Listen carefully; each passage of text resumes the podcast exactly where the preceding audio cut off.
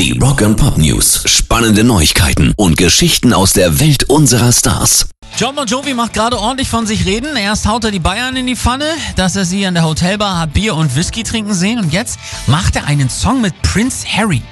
Die beiden werden Unbroken neu aufnehmen und zwar für den guten Zweck. God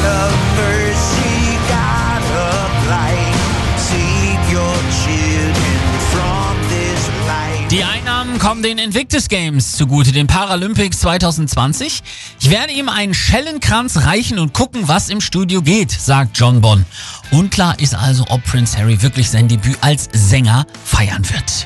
Rock and Pop News. Das Highfield Festival hat seinen letzten Headliner bekannt gegeben und das sind tatsächlich Limp Bizkit.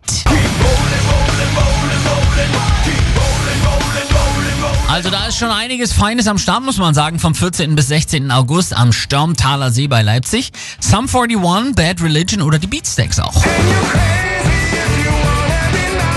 Dazu kleinere Kombos wie You Me at Six, Eskimo Callboy, Bring Me the Horizon oder auch Callejon haben wir alle schon mal bei Neu und Angesagt vorgestellt. Also das kann Spaß machen. Location echt schön da am See. Tickets gibt's ab 140 Euro knapp. Pairs Rock and Pop News.